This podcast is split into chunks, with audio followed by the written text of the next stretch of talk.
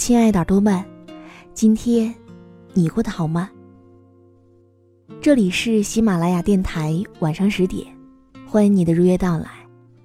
我是周四主播时光煮雨，每周四晚都会在这儿讲一个温暖的故事给你听。今天我看到了一句话，分享给你，说的是。穷人总是纠结于拿多少钱干多少事儿，而富人则考虑的是，我想拿多少钱去做多少事儿。我不知道生活当中的你，又是怎么样的一种行事风格，但是今天我想要分享到的这篇文章来自于作者潇潇一凡，他是复书的签约作者。这篇文章就来源于富兰克林读书俱乐部。那以下的时间，分享给你听。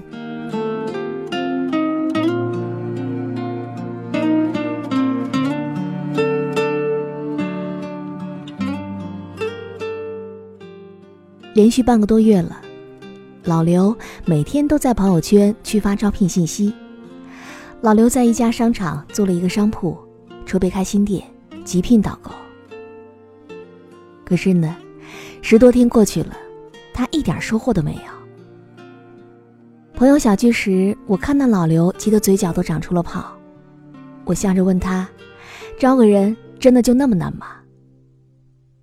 老刘叹声道：“招人期间，真的是长了见识。”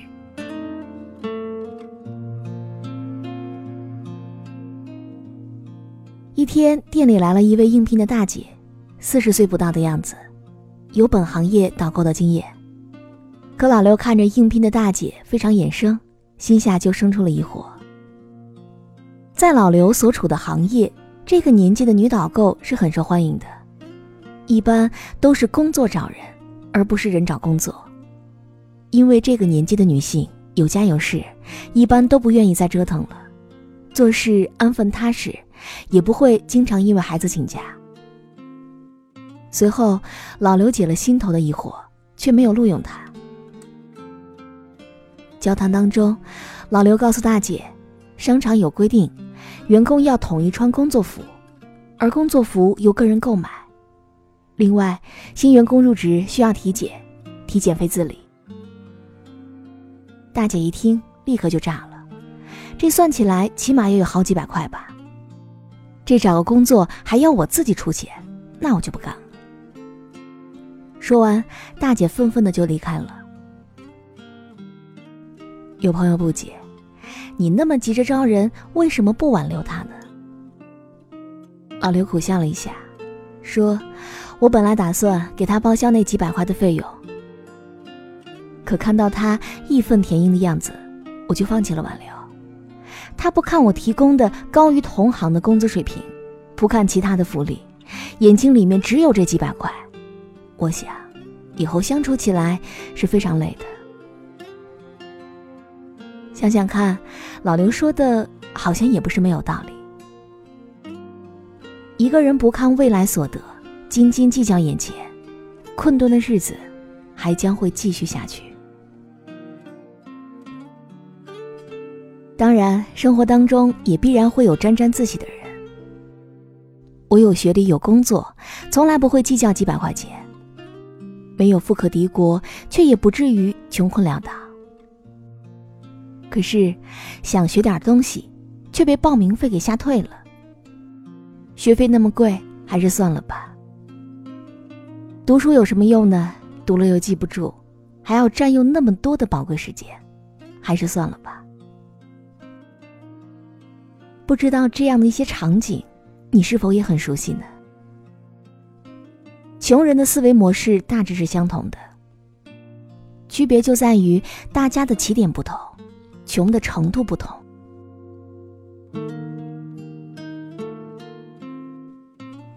朋友李小姐是一名 HR，有一个应聘者让他记忆深刻。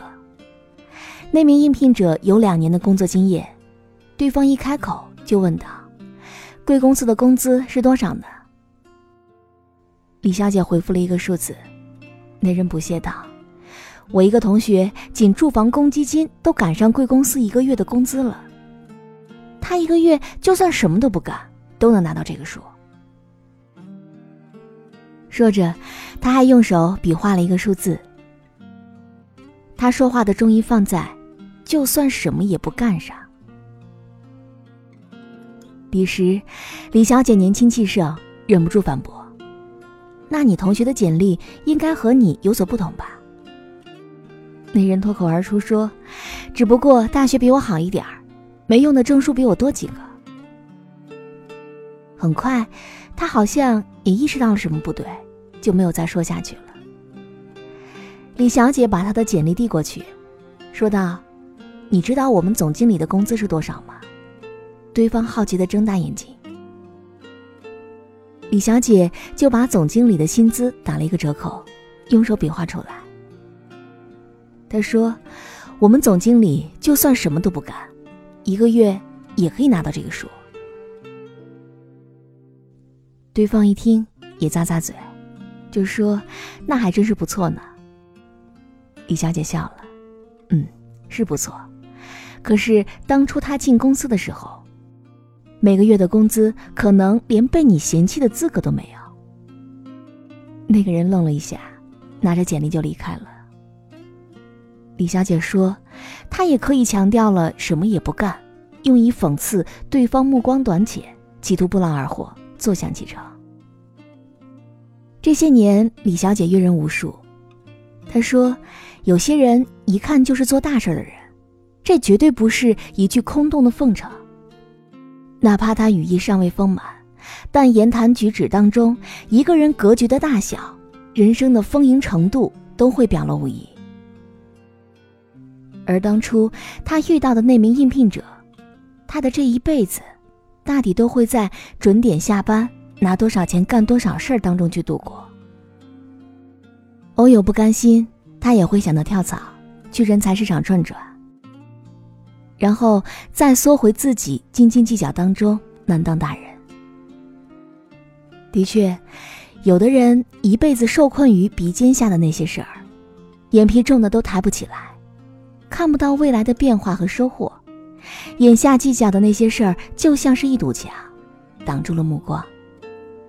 有人从墙那边告诉他，穿过墙，前面一片光明和辽阔。而他呢，却指着别人的鼻子去反驳：“你先把这堵墙给我拆了，不然你就是骗子，想骗我从墙上摔下去。”所以说，物质也好，精神也罢，穷总是命中注定的。穷人总是纠结于拿多少钱干多少事儿，而富人，则考虑的是我想拿多少钱，所以去做了多少事儿。我们常说，思维决定一个人的行为，进而决定未来的走向。斤斤计较、目光短浅，不愿付出却急于收获，这种穷人思维就是注定一个人穷下去的那个命。很多人特别讨厌被人下结论，比如说，你这辈子就这样了。确实，谁的一辈子都轮不上别人去指手画脚。可是，当人生被自己下了结论，你却不自知，可怕不可怕呢？有时候，别人下的结论虽然犀利苛刻，但是却从你的身上看出了端倪。所谓命中注定，听起来是有几分宿命的，但是这个命，却是掌握在自己手中的。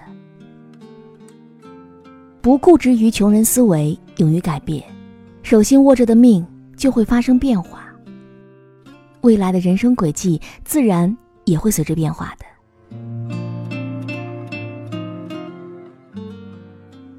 有句老话说得好：“鸡蛋从外部打破是食物，从内部突破那就是生命。”人也如此，从内部突破才会有重生的机会。从思想上自我颠覆。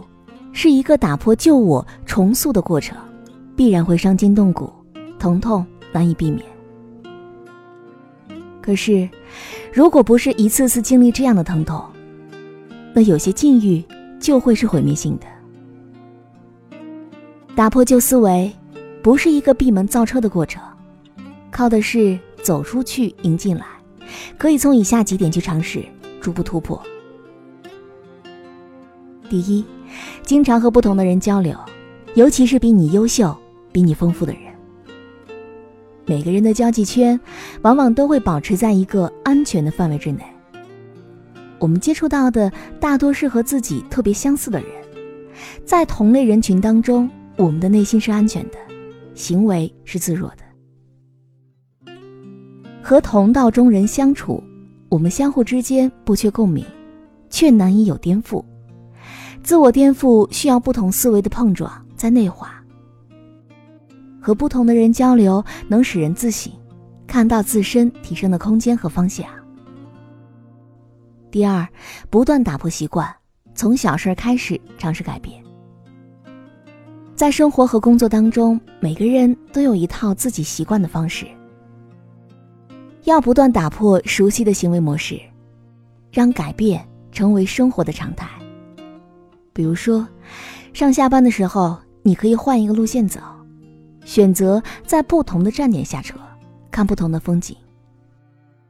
用餐时。你可以换一个新的餐厅，尝试不同的风味。慢慢的，面对大的变化时，我们不会心生恐惧，进而抗拒。第三，多读书，读好书，树立纵向的格局观。其实，一个人多读书、读好书，从来都不会是亏本的买卖。读书能让人视野开阔，拥有大格局，尤其是名人传记。能给人启发，名人的成功经历固然是不可复制的，但是却能够让人学会放眼未来，不把眼光局限于眼皮子底下，学不会纵向看人生，做出的选择就会是斤斤计较，缺乏远见。所以说，其实你的富有也是命中注定的。当然，物质和精神的贫穷与富有。并不是和别人去比，而是和自己去比。毕竟，每个人的起点都是不一样的。当你的今天过得比昨天好，今年比去年更丰富，那就意味着你的命正在被一点点的改变。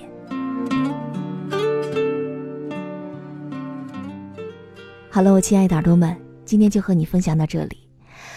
我想，思维决定一个人的行为。进而会决定到一个人的未来。那我也希望，你的生活能够被你改变。想要关注到时光煮雨的更多动态，你也可以添加我的公众微信，微信搜索“倾听时光煮雨”这六个字的首字母，就可以找到我了。好，祝你晚安，我们下期节目再见。